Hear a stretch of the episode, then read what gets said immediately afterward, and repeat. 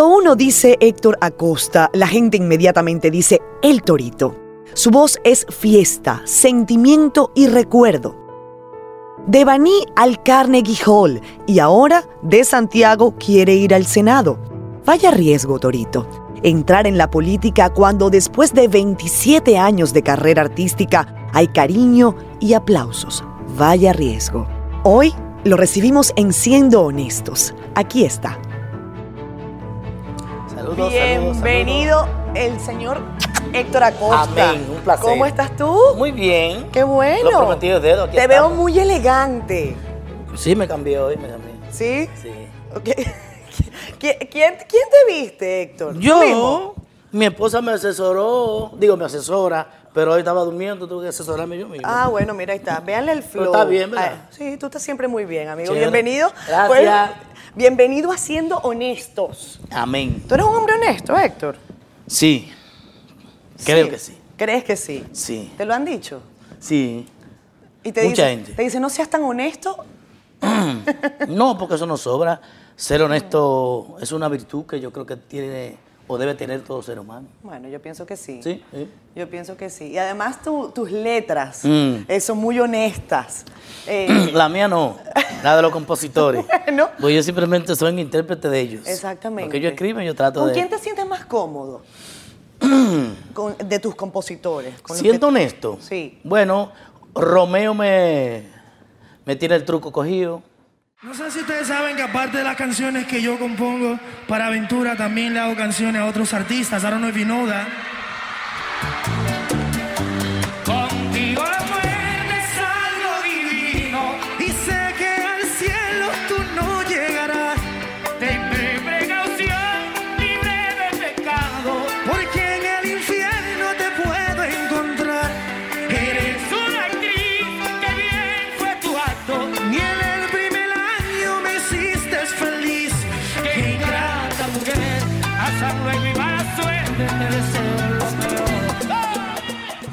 Nelson de la Hoya me tiene los trucos. ¿Y cuáles, los tru- cuáles son esos Confesor trucos? Rosario. ¿Cuáles son esos trucos?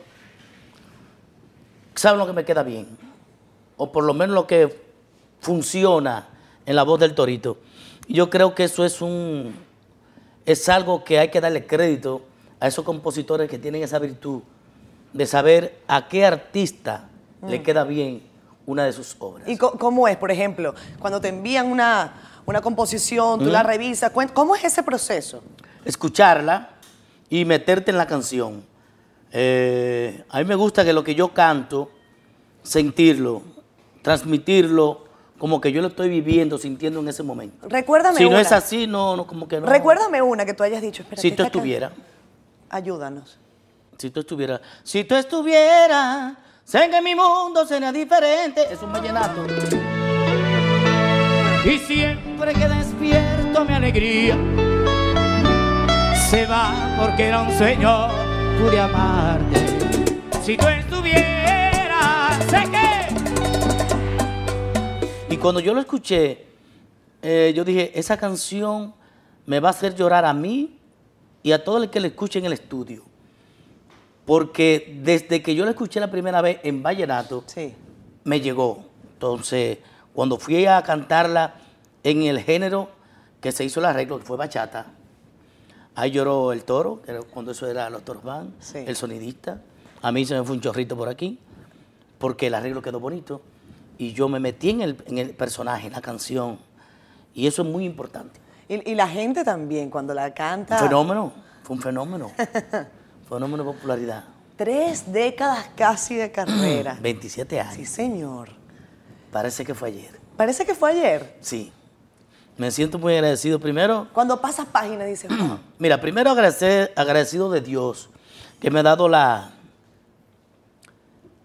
la grandeza, la salud de poder conquistar a la gente a través de mi canto. Son 27 años no pegado, no dueño de, de nada, sino 27 años manteniéndose en el gusto de, de una diversidad de público que es un poquito cuesta arriba este, uno poder lograrlo así en tan, en tan corto tiempo, pero siempre he dicho que el público para mí es el galardón más importante que yo tengo. Y hoy yo, en estos 27 años, me han consentido, han llorado conmigo, Tú eres el se han reído conmigo. Sí, señor. Todo eso. Qué, qué bueno que tú lo dices, porque eh, he estado revisando algunas, algunos materiales, algunas entrevistas, y sí, eres un consentido de los dominicanos. Mira. Y no solo de los dominicanos, ¿eh? de los hondureños, de Sí. los guatemaltecos, de los Salvadoreños, salvadoreños. sí. Mira, en Bonao, en los años 80, eh, yo tenía una pasola, Ajá. una Ondale, yo creo que fue de la primera que, que hubo en Bonao, que se compraron. Recuerdo que me costó 2.800 pesos, nueva de cajeta. Y yo le puse en el frente el consentido. Así mismo. Y todo el mundo, la gente de Bonao, le cogió con eso. Y me llamaban el consentido. O sea, yo he sido muy querido por mi pueblo de Bonao, primeramente donde soy, con orgullo. Me siento orgulloso de, de mi gente, de mi pueblo, de mi provincia, Monseñor Noel. Y luego tú llegar al país y después cruzar mares y que la gente te siga diciendo lo mismo, te sigan queriendo, aunque no te digan consentido, pero con sus aplausos y con su qué bien lo hiciste, es fabuloso, eso Consentido, te llena. consentido, pero también atrevido. Te lo digo porque... No, porque ya, ya eso viene en el paquete de, Ah. de los hombres chiquitos. Que somos a veces, nos dicen consentidos, pero también somos atrevidos. Algo tenemos que tener. Bueno, porque pero- ya no tenemos seis pies ni somos buen mozo y nada de eso, pues tenemos que tener una gracia para llamar la atención de los demás. Pero yo tengo que decir, tú eres un hombre muy talentoso. Amén. Eh, tu talento ha traspasado fronteras, has hecho que el pueblo dominicano se sienta orgulloso Amén. de, de tu trabajo y eso hay que reconocértelo independientemente de cualquier cosa. Pero hay, por ejemplo, eh, un caballero que se llama Peña Suazo que dijo que usted, por muy talentoso que fuera, por mucha música que usted fuera, eso no quería decir que usted, por ejemplo, pueda ser senador. Es cierto. Sí. Te lo digo porque te estás No, no. lanzando ahora Yo- senaduría. Yo, respeto la- las opiniones de todos los demás, y más de Peña Suazo, que es un tipo muy, muy inquieto, Mm. y un tipo muy talentoso, no solamente escribiendo canciones, sino también eh, hablando, porque es Mm. un muchacho que ha tirado páginas para, para un lado. Pero en el sentido de, de que tú no puedes combinar lo que es la, la política con, con el arte, tal vez ahí no le dé la total razón, porque hay que tener las intenciones primero para ser político, para aspirar a algo. Y, y lo primordial es eh, esa palabra que está ahí. Ser honesto es lo primero. Tener buena intención con tu gente y ser honesto a la hora de, de tú decidirte por aspirar a algo. ¿Y por, por qué metete en la política, Héctor? Cualquiera podría decir, mira, Héctor Acosta. No, no, no, yo te estoy contestando una pregunta de Peñasuazo. Sí, pero yo te pregunto a ti Ah, ahora. ¿Por qué la política? ¿Por qué decidir? Ya fuiste Te lo- candidato a la senaduría, voy- ahora estás otra vez en no, eso. No, yo no fui candidato. ¿No estás en eso No, yo no fui candidato a la senaduría. Ah. Yo intenté, Ok. hasta hice un anuncio así esporádico de eso. Pero la- lo que yo me pregunto ahora a todos los que nos están viendo es, si los buenos no aspiramos a algo, nos van a seguir gobernando los malos. Entonces, alguien tiene que decidirse por ayudar a tu, a tu comunidad, a tu gente, a tu provincia. Porque si no, vamos a seguir constantemente quejándonos de que los malos lo están haciendo mal. Entonces, todo el que quiera aspirar, y recientemente hasta el Papa lo dijo, aspiren. La política es buena, es la mejor forma de usted ayudar a su gente, pero vuelvo y repito, tiene que tener honestidad y tiene que tener en tu mente ayudar a tu gente primero. Pero no hace falta quizás algo más. Te pongo el ejemplo de- del caso de Raúl Mondesí, un hombre muy querido por su trabajo en- como pelotero, un hombre que todo el mundo lo quería, pero que no necesariamente eso se trasladó a su gestión. Y me- te pregunto sobre la gestión, además Sí. de la honestidad, que es por supuesto muy importante, ¿qué puedes ofrecer desde el punto de vista de una aspiración en, en la senaduría? Eh, lo que pasa es que hay mucha gente que se engancha político porque tiene un cliché ya en la mente de, de que ser político es algo que te cambia de estatus. Oye, Sí. eso es lo primero que piensan. O sea, no piensan que tu vecino del lado, la gente con lo que tú te criaste, tú puedas ayudarlo desde una humilde posición como regidor, como diputado, como alcalde. Eso es lo primero que hay que pensar. Lo que pasa es que si tú no has conjugado lo que es lo social, tú no te un roce con la gente de tu pueblo, de tu comunidad, de tu comunidad, cuando tú llegas a la política, tú no vas a encontrar qué hacer. Y eso es lo que le ha pasado a algunos eh, políticos de nuestro país. Que después se quedan sin que trabajo. después se quedan sin trabajo. Tú vas a tener trabajo siempre. Eh, si somos así, sí. ¿Y cómo vas a hacer para combinar la senaduría en caso de que logres Mm. eh, ganarla y tus conciertos? ¿Cómo, ¿Cómo lo vas a hacer? ¿Te vas a retirar un tiempo No, de la imposible, música? imposible, imposible. La música es mi pasión, es lo que, lo que amo. Lo A que lo amo. mejor pones a bailar merengue los Lo- senadores. Lo, que adoro. Y entonces tú vas a tener, por ejemplo, el senador del merengue y la bachata, puede ser, ¿verdad? ¿Por Te van a decir así, después no ¿Por bailes. qué no? ¿Por qué no? ¿Verdad que sí? ¿Por qué no? Pero yo creo que no. eh, por ejemplo, para tú ser senador, tú no, tú no haces asamblea de noche ni de madrugada ni nada de eso. Todo es de día.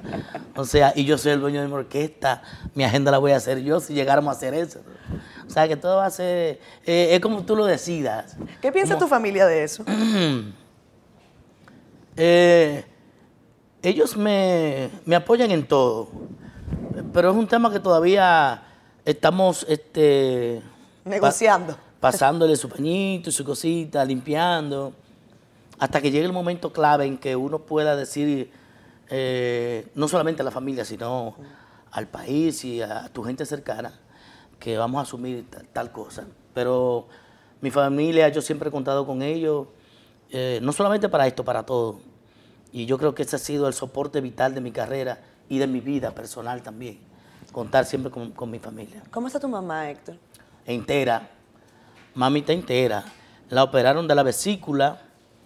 Eso era lo que le molestaba aquí. Y después que le, le estiparon eso, esa mujer está, creo que tiene como ocho libras de más y todo eso. Qué bueno. Sí, sí. Un beso a mi mami, un abrazo. Y a Dios la gracia porque me la tiene a mi lado ahí. Tu mamá siempre te ha Siempre de buen humor, eh, siempre con una sonrisa a flor de labio, siempre con un cuento. Eh, por eso ella va a durar muchos años. Ella afina bien, tú me comentaste. La única que afina en mi casa, en mi familia, es mi mamá. Es la única que en la cocina, donde esté, tararea canciones de todo el mundo. ¿Tu mamá te cantaba cuando eras niño? Eh, ¿Recuerdas algo de eso? Creo que sí. Lo que no recuerdo es la canción. Creo que había una canción que se llamaba Clavelito, algo así. Ajá.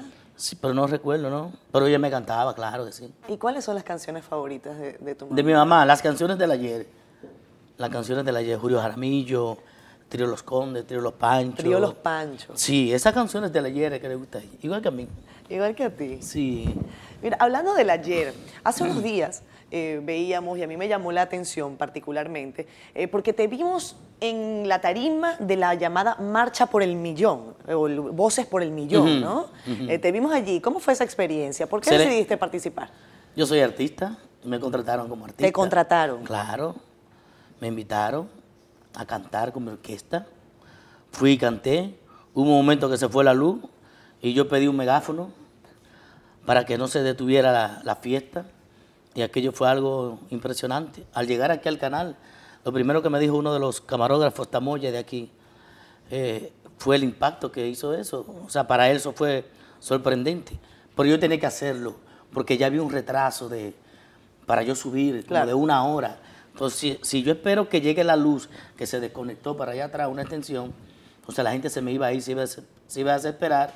Yo dije, un megáfono ahí, arranqué cantándole el anillo y de todo, y llegó la luz otra vez y empezó la fiesta. Pero en este caso es un concierto con, con una motivación eh, de protestas, un concierto No, ellos está- son dominicanos. Ahí que está el grave error. La Marcha Verde es un conglomerado de personas que están exigiendo Es una protesta. cosas. Sí.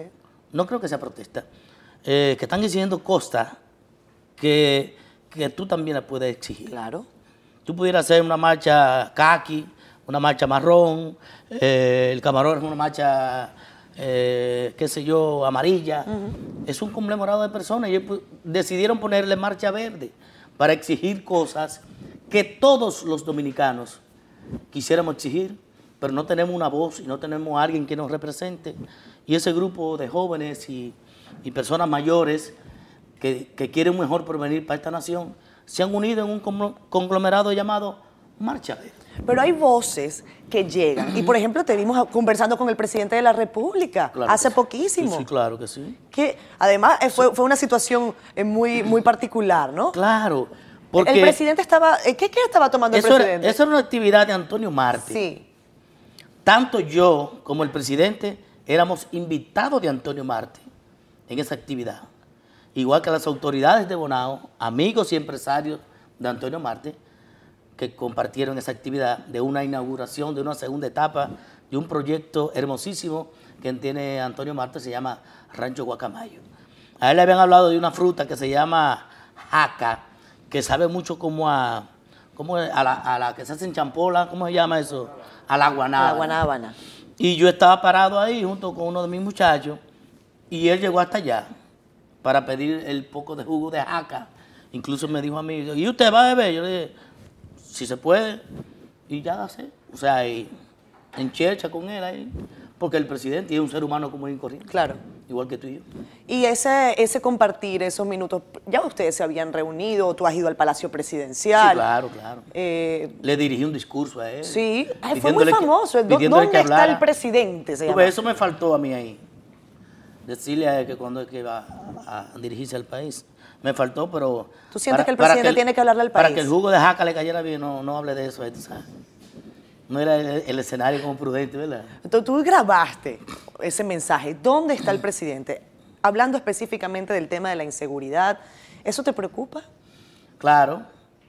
Y, a- y hasta él le preocupa, porque en los últimos días, él mismo fue que mandó a, a que salieran a la calle la- las patrullas mixtas. Sí, pero la gente dice que es lo mismo. ¿Qué porque piensas tú? aunque yo no he visto lo primero, pero a, a, a él le llegó de que en realidad nuestro país la violencia se ha salido, como que se ha salido de- del carril y las autoridades pues eh, hasta el momento no han dado pie con bola con la con lo que debe ser ponerle un stop a esto de la, de la violencia y la delincuencia. Pero la esperanza es lo último que se pierde, vamos a ver qué pasa. Tú eres, eh, te dicen el torito con cariño. Torito. eh, y en redes sociales estás permanentemente embistiendo situaciones. Eres un apasionado de las redes sociales, ¿no? Te gustan mucho. Eh, sí, sí, claro. Es, una, es un canal que tenemos todos de expresarnos. Y eso no significa que todo lo que tú expreses por las redes sociales a todo el mundo le caiga bien. Hay gente que no va a estar de acuerdo contigo y tú tienes que ser receptivo para eso. Hay otros que no le cae bien lo que tú dices y te responden con, con grosería o falta de respeto, pero eso es parte de lo, de lo que tú tienes que convivir con, la, con las redes. En las redes sociales me encontré yo con un mensaje eh, en Torito 48. Sí, ese es mi Twitter Ese es tu Twitter. personal. Dice, lo van a ver ustedes allí, vivimos en un país donde todos se ponen guapos cuando alguien emite un criterio que no le conviene. ¿Alguien puede decirme cómo se llama eso? Yo le llamo ignorantes. ¿Y ustedes? Sí, ¿qué pasó? ¿Qué te molestó tanto ese día? Bueno, no sé si lo recuerdas, fue, fue reciente. No, eso, eso, eso es un, ¿cómo se llama? ¿A Un quién estabas llamando ignorante? No, un pensamiento que me llegó sobre una situación eh, que pasó, yo creo que justamente fue con lo, con lo de la visita del presidente a, a Bonao, a Ajá, Antonio ajá, Marte. ajá. que mucha gente empezaron a decir como, ah, ya el torito lo doblaron, Mm. mira, se dobló esto con lo otro. Entonces me surgió tirar eso. O sea, aquí es pago si boga y pago si no boga. Y la gente no entiende, como dije ahorita, que tanto Danilo como yo éramos invitados a esa actividad de Antonio Marte. Yo no fui ni invitado por el presidente, ni fui eh, caí de paracaídas tampoco, de que para saludar al presidente, congraciarme con Pereceo, su tarea, no. Yo fui un invitado Pero de esa además- actividad, dase. Pero además, si el presidente te invita, Voy, claro, claro, claro. una cosa yo entiendo que no tiene claro, que ver con no la tiene otra. que ver con la otra. Y yo soy un tipo muy eh, coherente. Mm. Me gusta este eh, lo que yo te digo ahora, te lo voy a decir mañana, pasado. Puede ser que, que le cambie una S o se me vaya una S, pero Es lo mismo que te voy a decir. ¿Qué pasó con la boda de la hija de Ángel Esteves? Era ministro de Agricultura en ese tiempo, ahora es, está en otra cartera, en otro despacho. Tú ibas a cantar en la, en la boda de la hija de Ángel y al final, ¿pudiste cantar o no? No, porque él pensó, como los políticos eh, obsoletos de los años 60, 70, que mezclan la política con el arte. Por eso yo tengo un respeto para una señora llamada Margarita Señor de Fernández, que siempre eh, ha sabido separar la política del arte. Él entendió que yo era una persona muy crítica de- del gobierno y que de esto que lo otro, y que yo no podía este, administrar esa boda. Y perfecto, y así fue. Así fue. Se le dio, se le dio. Qué pena, ¿no? Me dio pena por ello, porque cuando yo terminé el concierto de el primero que yo hice en el Gran Teatro del Cibao en el 2016, creo que fue, eh, nos juntamos luego de ahí y ellos me hablaron de la boda. Yo le dije, ah, pues yo estoy a sus órdenes, avísenme.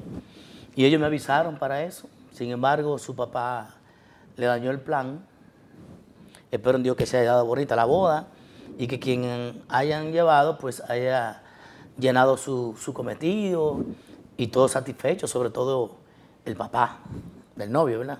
Bueno, pero ahora él es ministro de Medio Ambiente. Oh, sí, sí, sí. Entonces probablemente te lo consigas allá en Bonao. Sí, claro, es posible, sí.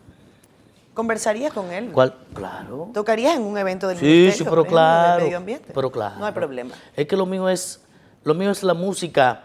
Y yo tengo esa gran, esa gran bendición de Dios de que yo he podido cantarle a todos. A todos los a todos colores. no, a todo el que pueda pagarlo. Y hasta que no pueda pagarlo también le he tocado. Héctor, te lo digo porque tú eres uno de los cantantes, según he leído, Más cotizados. El que más cobra es Héctor Acosta. Dicen por ahí, ¿eso es verdad? Pero también falta una colita que dice el que más negocia también. Ah, O sea, yo no voy a dejar ir un cliente de que porque le faltan 50 mil pesos, que le faltan 30. O sea, pues yo tengo que pensar en los músicos también. No en, no en Héctor Acosta como el artista. Yo no soy solista, yo tengo una orquesta que la componen 16, 17 personas ahí detrás de mí. Entonces hay que pensar en ello. Entonces yo negocio. Hay alguna gente que tiene que darle ahí, pero lo importante es poner a bailar a la gente. pero tú estuviste el año pasado en el Carnegie Hall. Y eso cuesta. Sí. ¿Cómo, Sí. ¿Cómo fue eso? ¿Cómo recibiste esa noticia? Para mí ha sido uno de los, de los acontecimientos más importantes que ha pasado en mi carrera, porque yo sentí que ese, ese concierto, el país lo asumió como parte de ello. Tú, eh, tú llegar a, a ver mensajes de la vicepresidenta de la República, de don Hipólito Mejía, mi amigo personal, es presidente de la República, de Juan Luis Guerra, Celebro con mucha alegría este concierto del Torito en el Carnegie Hall, uno de los escenarios más famosos de Nueva York y del mundo. Fernando Villalona, etcétera, etcétera. Es algo que te dice a ti que fue un evento que la gente lo estaba esperando, pero también lo estaba apoyando. Querían, primero, que yo como ser humano y artista saliera bien.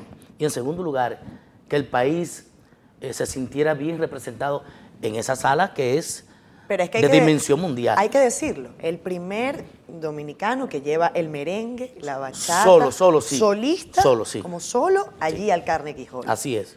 Así es. Para mí es motivo de, de mucho orgullo. Siempre lo voy a Tu recordar. carrera es un antes y un después de Eh, ese sí, día, seguramente. Es correcto, así es. Así lo siento. Y, y es verdad, eh, la, la vicepresidenta de la República incluso grabó un mensaje. Mira, Mi querido Torito, te envío mi más fuerte abrazo de felicitación. Nos llena de mucho orgullo y regocijo que un dominicano con un corazón tan grande como el tuyo represente al país en un gran escenario internacional. el concierto era domingo 8 de octubre y el jueves en la tardecita sale ese mensaje de la, de la vicepresidenta. Yo dije, aquí se llamó, porque nadie está esperando eso. Una vicepresidenta invitando a un concierto eh, que es en Nueva York, en un teatro, eh, de un merenguero, bachatero, o sea, y aparte de eso, que mucha gente ve a Margarita como que somos ella de un partido, yo soy de otro, o sea, y no ven lo valioso que esa señora, O sea, lo agradable que es ella. Y por eso ella hizo eh, ese anuncio, porque ella entiende que yo soy su amigo y una persona que tal vez merece o merecía que en ese momento ella me apoyara. Y así fue, para mí fue grandioso. Esos fondos, Eso le puso la tapa al pomo a esos fondos recaudados de ese concierto en el Carnegie Hall, comentaste que los ibas a donar. mis honorarios. Tus honorarios. Mis honorarios. Tus sí. honorarios. Yo lo di antes de. Los diste antes. Antes de. A- Los a- dimos en agua, en comida. para en personas afectadas por el huracán El María. huracán, sí. Puerto Rico. Sí. Lo que pasó en Houston. Sí. Eh, ¿Dónde más fue? En México también, En recuerdo, México por también el terremoto. es correcto. Todo eso se fue allí. Sí, sí. Hay que hacerlo. Toca. Toca hacerlo. ¿Tú, Toca hacerlo. ¿cómo- Hoy por ti, mañana por mí. ¿Tú sigues con la fundación? Sí. ¿Cómo te va con Tenemos eso? una escuela de arte para niños de 4 a 12 años en Bonao. Es una fundación, pero es a costilla récord. Porque a mí nadie me da un centavo para yo sustentar. A eso. costilla récord. Costilla récord.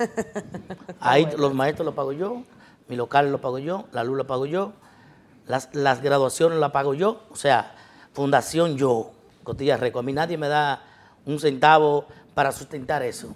Yo lo hago porque yo tengo que sembrar algo en mi provincia y en esos niños que tienen inquietudes por tocar piano, por, por cantar, por, por bailar eh, música clásica, por tocarte un saxofón. ¿Cuántos años tienes con eso? En junio de 2014 lo, lo iniciamos, el proyecto. Y hasta que Dios me dé salud, lo vamos a seguir haciendo. Hablando de, de niños, eh, llevaste adelante una lucha que causó eh, mucho revuelo. Siento que muchas personas se sintieron identificadas con el tema de la reinscripción en los colegios. Dijiste, no puede ser que nos estén cobrando reinscripción todos los años, pero te respondieron. Muchas veces somos utilizados como palanca política para tal vez llamar la atención, pero nunca se nos acercan. Pa- Nunca me buscaron. Ellos dicen que tú no los buscaste tampoco, ¿eh? No. Ellos buscaron, ellos hicieron rueda de prensa. Sí. Y se juntaron con las autoridades de Santiago, el senador y eso. Yo vivo en Santiago. ¿Y por qué no me buscaron? Yo soy un tipo eh, que todo el mundo me encuentra en cualquier parte. O van a un baile. Me dice, mira, Torito, queremos hablar contigo de esto. Lo que pasa es, mi querida amiga, es que ese proyecto de los colegios privados, sobre todo del pago de la reinscripción, que ha seguido como Pedro por su casa, cuando tú ves que hay legisladores que tienen colegio, o si no tienen amigas y amigos que tienen colegios, nunca lo van a aprobar, porque ellos no van a, a tirarse eh, la cuava encima. ¿Quiénes pagamos la cuava? Yo no, porque yo puedo pagar reinscripción. Yo trabajo para eso. Y los hijos de Machepa, los que viven en la orilla del río, los que viven en el barrio Catanga, eh, los Mameyes, eh, los Guandules, ¿tienen para eso? No tienen. Entonces es pensando en esa gente que yo hago ese reclamo. No es por mí. Eso es igual que la luz. O sea, cuando yo hacía la marcha en contra de De Norte, no era porque a mí la luz me llegaba cara. Es porque a los pobres no les llegaba la luz. Y tenían que pagarle igualito. Es por ello que son la mayoría. Y no tienen esa silla y este micrófono aquí para decir esas cosas. Entonces, ah, yo soy así. Y voy a seguir siendo así. Hasta que un día se logre algo. Lo último que se pierde es la esperanza. No pierdes la esperanza. Para nada, imposible. Para nada. ¿Qué te mueve, Héctor? ¿Tus hijos, tu familia, tu gente? ¿Qué te mueve? Mi familia, imagínate, porque al fin y al cabo, ese es el legado que yo quiero dejar a mis hijos, de que tienen que defender a los más necesitados, de que si tienen 100 pesos y a fulano le faltan 10 para comprar un pan con mantequilla, dale esos 10 pesos. Esos 10 pesos. Pero quizás Eso es porque, quizás eso es tú tienes esa sensibilidad, Héctor, porque, bueno, yo en República Dominicana hay mucha gente que lo sabe, pero no Sí. necesariamente fuera de, de nuestras fronteras.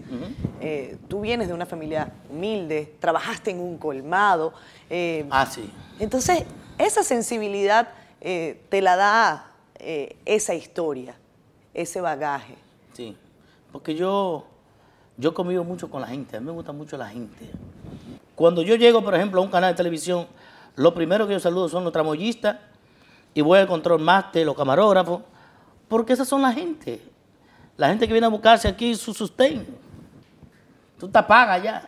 ¿Tú crees? Sí, tú te pagas ya. Tú eres ya, eh, tú eres conductora de un programa. No me digas. Ellos no, ellos son camarógrafos. Tal vez dentro de un año, dos años van a estar sentados ahí con un programa. Tú lo que no sabes es que esa gente le- gana más que yo. Ah, bueno, si nos jodimos. Esa es la verdad. bueno, pero es así. Es Es así, ¿entiendes? Entonces, yo soy amante de la gente y la gente siempre puede contar conmigo. Tú hablabas de, de tu familia, decías que es algo de, los que, de lo que te motiva. Adela, Héctor Jr. Por cierto, Sí. Adela cumplió año el 16, lunes 16, 5 años de edad. Es la, la estrella de la casa, creo que va a seguir los pasos de su papá. Sí, eso estaba viendo. Canta bien, Adela. Está, está intentando, ¿eh? Afina, Afina. afina y tiene un don que es muy difícil conjugarlo.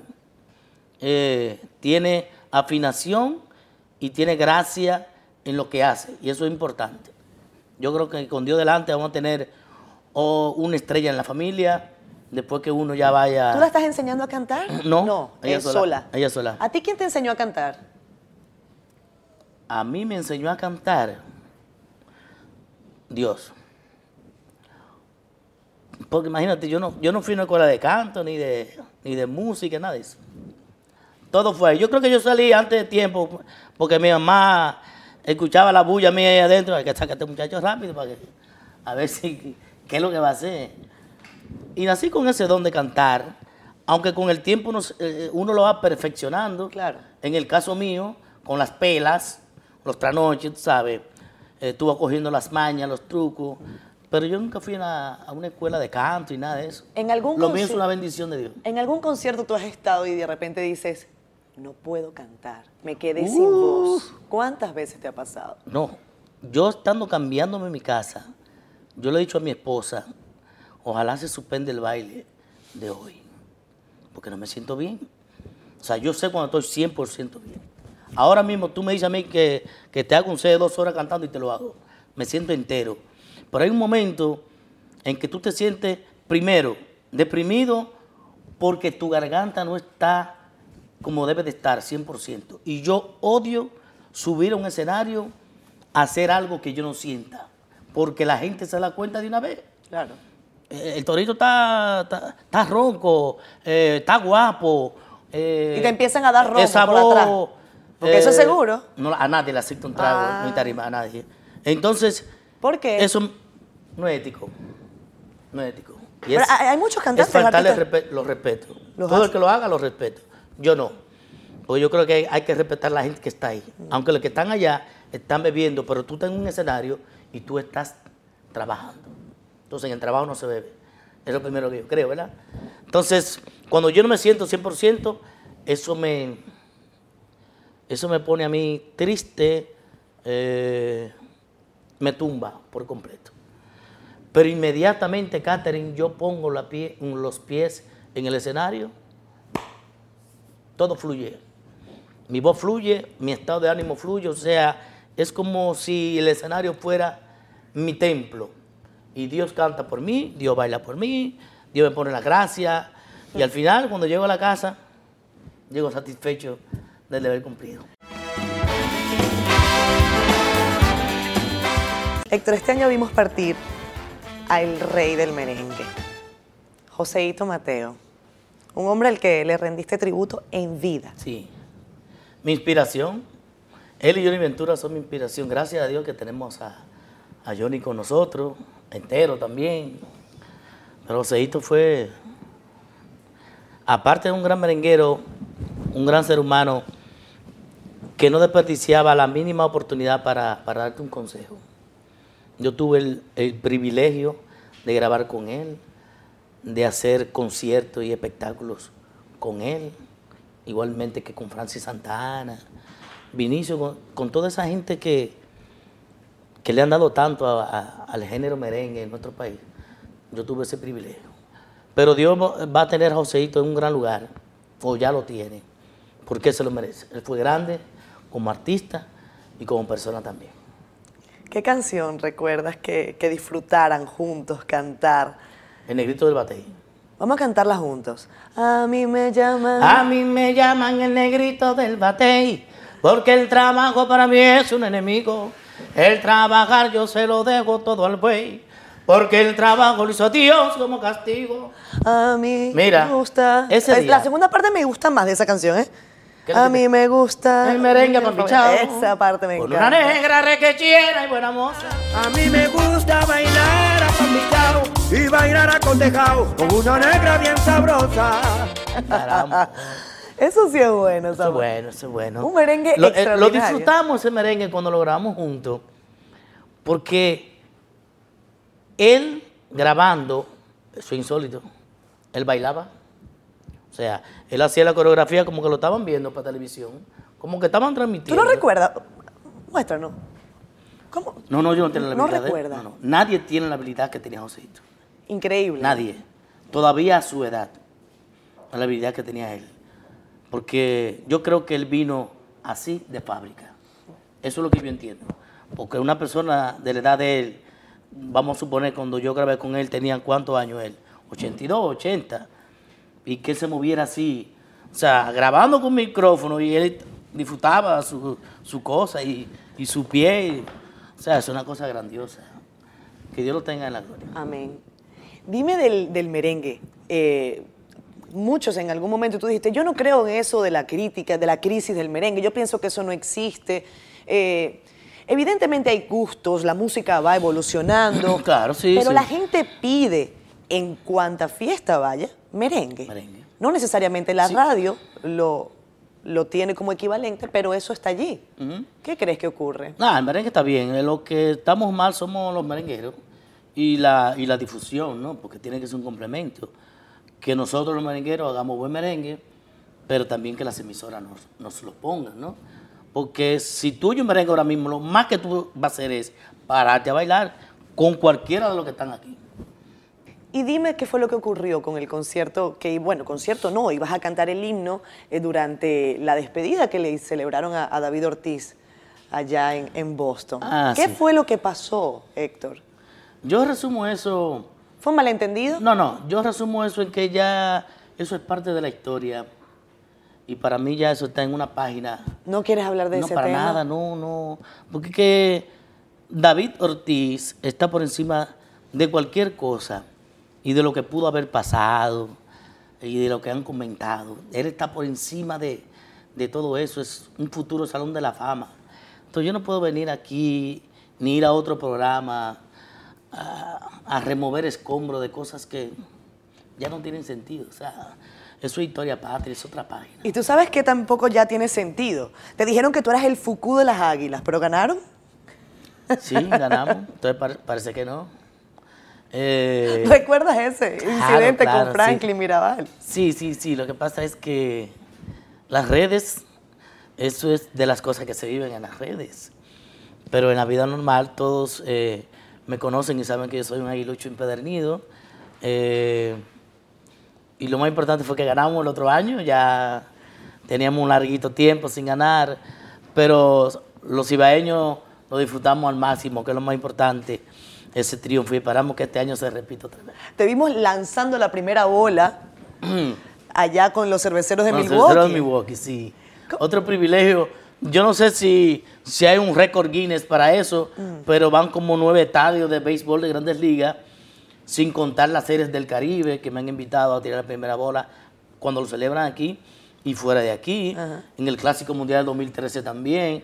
O sea, voy a chequear eso bien, si el libro Guinness, los récords Guinness incluyen esa partecita ahí. Porque creo que estamos en eso. Tú- o sea, tú eres un pelotero frustrado. Frustrado, esa es la palabra.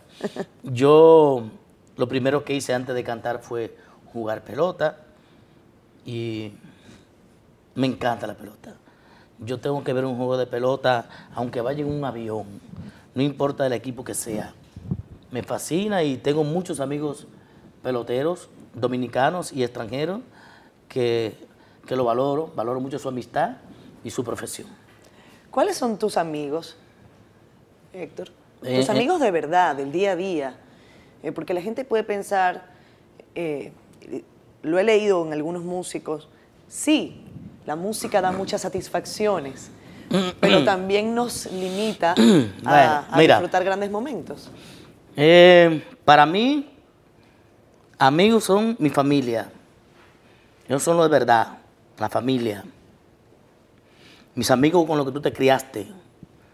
Porque después que tú llegas a un puesto en la música, ya sea como cantante, como músico, como arreglista, aparecen otras series de amigos, entre comillas, que no son amigos real, sino son amigos del artista. Después que ese artista desaparece, lo que sea, ellos también desaparecen y buscan otros horizontes. Por eso para mí el amigo más valioso que yo tengo es mi familia.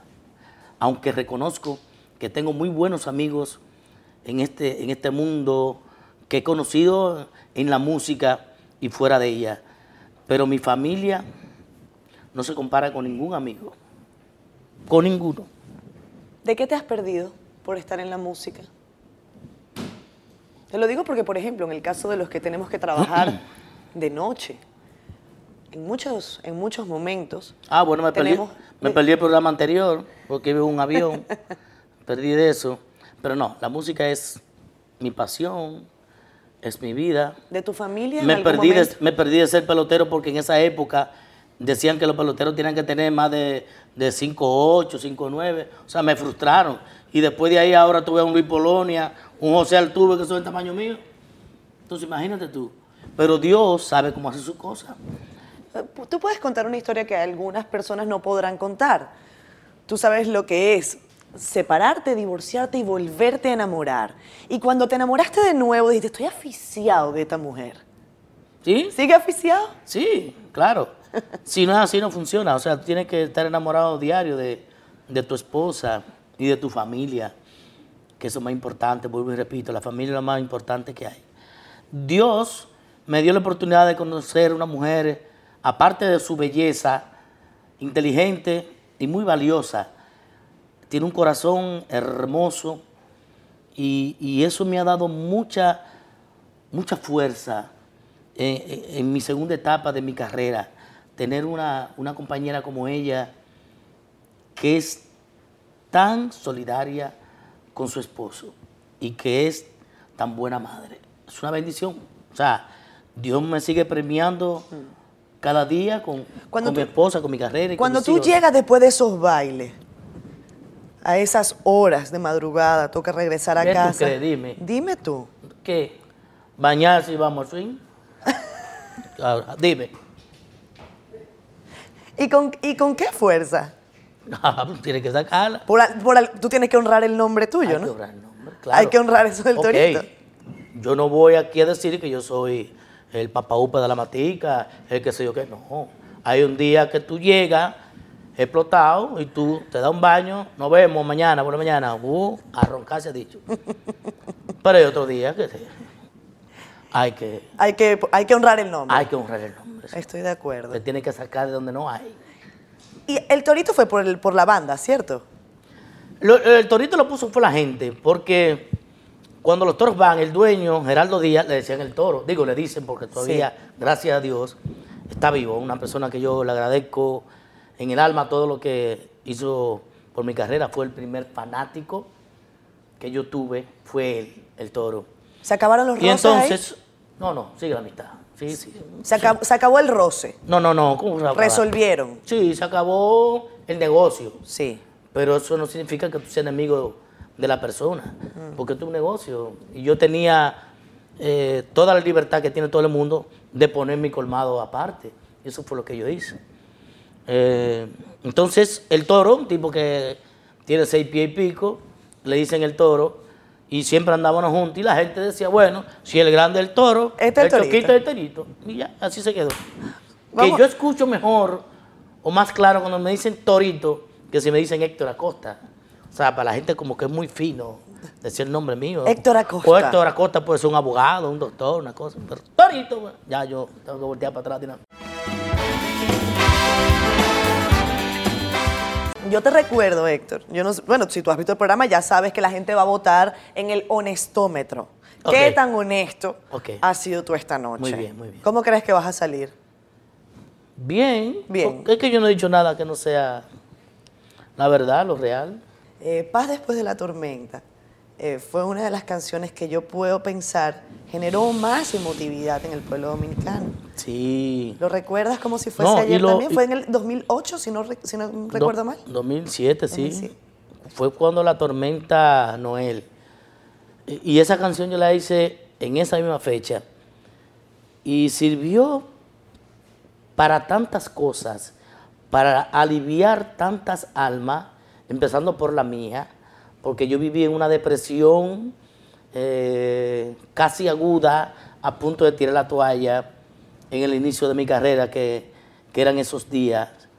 Y unos cristianos evangélicos me regalaron un CD que tenía 10 canciones. Eh, Yanna Tavares es testigo de eso, porque fue en una audición del programa de ella que hizo Que vive el merengue. Y la primera canción que yo escuché fue Hace la tormenta. Puedes tener, paz en la tormenta, fe y esperanza cuando no. Si tú me preguntas cómo se llaman las nueve canciones restantes, no sé cómo, cómo decirte, porque esa fue la canción que me, que me llegó al alma a tal punto que, que me metí al estudio tres días después y la grabé y fue el tema que cogieron como, como himno para los telemaratones y, todos esos programas de, de ayuda que hicieron para las víctimas de, de la tormenta Noel. A mí esa canción y lo que produjo en el corazón de la gente me, me reconforta el alma, me llena el alma de, de satisfacción de que algo que yo hice sirvió para tantas cosas positivas. Esa canción, esa canción te, te, te mueve desde el punto de vista sentimental, te levanta algunas tristezas porque evidentemente se perdieron muchas vidas. y, y yo te entiendo perfectamente porque en Venezuela vivimos algo muy similar eh, con el caso de, de la vaguada de 1999 en el estado Vargas. También artistas prestaron su música para, para ese momento y, y siento que fue, eh, que fue necesario y ayudó a aliviar mucho el dolor. Incluso Rubén Blades escribió eh, una canción en ese momento. Pero así como hay canciones que te dan tristeza, tiene que haber alguna que te dé demasiada alegría. ¿Cuál es tu canción que tú dices, cuando yo la canto yo me pongo contentísimo? Eh, quizás sí, quizás no. ¿Cómo es? Quizás así. Tus ojos me gritaban que la amaba, como hace Muy mucho buena. que no hace conmigo. Me mira hoy con pena porque sabe que la amo locamente como ayer. Sentimiento, Torito. Sentimiento Torito, qué bueno, ¿no? Yeah. Eh, ¿Bailaste desde chiquito? ¿Sí? ¿Quién te enseñó a bailar? Ya me dijiste que cantaste solo, pero el baile no se aprende solo, ¿sí? Yo, yo creo que fue solo. Yo nunca vi a nadie agarrando por, por un brazo y que, pa- que, que así, que para allá, que para acá, no. Creo que también así con eso. Naciste con eso. Sí, yo bailo de todo, hasta lo anuncio. bailo yo. Tú- pero tú naciste entonces siendo un artista. Es posible, sí. Creo que sí. Y aparte de merengue y bachata, eh, Torito, ¿qué, qué música normalmente escuchas? ¿Cuál es la que te... A mí me gusta la música del ayer. ¿Bolero? Sí, los boleros del ayer. Porque es que tú vives 24 horas escuchando una tambora, escuchando un piano, Tú escuchando... dices el, el amargue, ¿no? La guira. Hay canciones hermosas de, de los Panchos, del trío Los Condes, de... eh, hay merengues buenos también, de Joseito Mateo, Francis Santana, que te sacan de tu, de tu entorno donde tú vienes hace una hora de tocar un baile, ¿tú entiendes? Sí, sí, sí. Y de ahí hay mucha bulla y muchas cosas. Entonces llega un momento en que tú, Mucho quieres, en que tú quieres, exacto, ¿tú entiendes? De que te saque y para oír otra cosa más relajante y descansar. Por ejemplo, en mi casa yo no acepto que ponga música mía. Ah, no. No. ¿Por Y qué? si tú me invitas a cenar a tu casa, tampoco. ¿Cómo va a ser? Porque yo quiero estar en otro hábitat. O sea, oyendo otras cosas. Y Hmm. O sea, tú te aburres del torito. No, imposible, no puedo aburrirme de lo que yo hago. Pero, dame otra comida. No me dé locro todos los días, todos los días, todos los días, locro y locro, como un moro. A ti lo que te Una, gusta... cha- una chapea. A ti lo que te gusta es el chivo, ¿no? Es tu No, favorito. yo como de todo, mi amor. Pero el chivo te- es lo que más te gusta. ¿o Ah, no? no, no, chivo, guinea, gallinita criolla, un locro de salami bien hecho, con aguacate, es un palo. O sea, todo lo que conlleve arroz y, y que después que tú te lo comas tú estés satisfecho, me encanta. O sea- y no importa la hora tampoco. Mi Yo te- estómago no tiene reloj. Yo te voy a perdonar que no me hayas traído nada de bonado porque la invitación ya la hicimos, ya yo voy a ir para allá a comer sabrosísimo Ok. un locrio. Puedo comerme un locrio con- contigo. Ok. ¿Tú comes locro de salami? Yo como lo, locrio de salami. ¿Seguro? Me gusta, Bueno. me gusta. Y de arenque también. Y de arenque también. También. Ah, bien. Ahora- Tiene que tener aguacate, porque si no. Ay, sí, sin aguacate yo no funciono. no vale la pena. No, No no, vale no, la pena. vale la pena. Ahora, lo que yo no te voy a perdonar es que te vayas de acá sin que bailemos juntos. Claro. Hay música aquí para. No sé, pero si tú cantas No la hay un una cosa ahí. ¿Tenemos un Nicolai? Pues vamos. ¿Qué vamos a Nada, hacer? va- Habla, va- habla. vamos a cantar, va- vamos a bailar algo tú y yo. A ver. Ah, un, dos. Si merengue no hay fiesta. Si merengue no hay fiesta. Lo sabes tú y lo sé yo. Lo sabes tú y lo sé yo. Ya lo vieron, ya lo Mire, vieron. algo bailo, ¿verdad, Héctor? Baila bien, baila bien. ¿Tú crees? Baila bien. ¿Puedo mejorar? Sí, pero, ba- pero baila bien. No importa, yo para la próxima Tiene un, fiesta... tiene un 90. ¿De, de cuánto? Porque la De cosa- 100. Gracias, amigo, por Gracias estar a con ti. nosotros. Bendiciones y te deseo la mejor de la suerte en este proyecto. Gracias, amigo. Eh, eres muy talentosa. No, no, no, gracias. Bienvenida a mi país. Gracias. Ya la gente te quiere, te adora.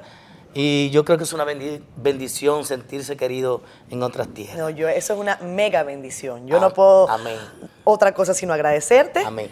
Que tus hijos estén muy bien, Y esos decirle- hombres ya y, mujeres. y decirle un mensaje al país antes de irnos. que vas para la senaduría. No, Ah. y es decirle que aunque sea por dos minutos, por tres, sigamos siendo honestos. Así será. Gracias.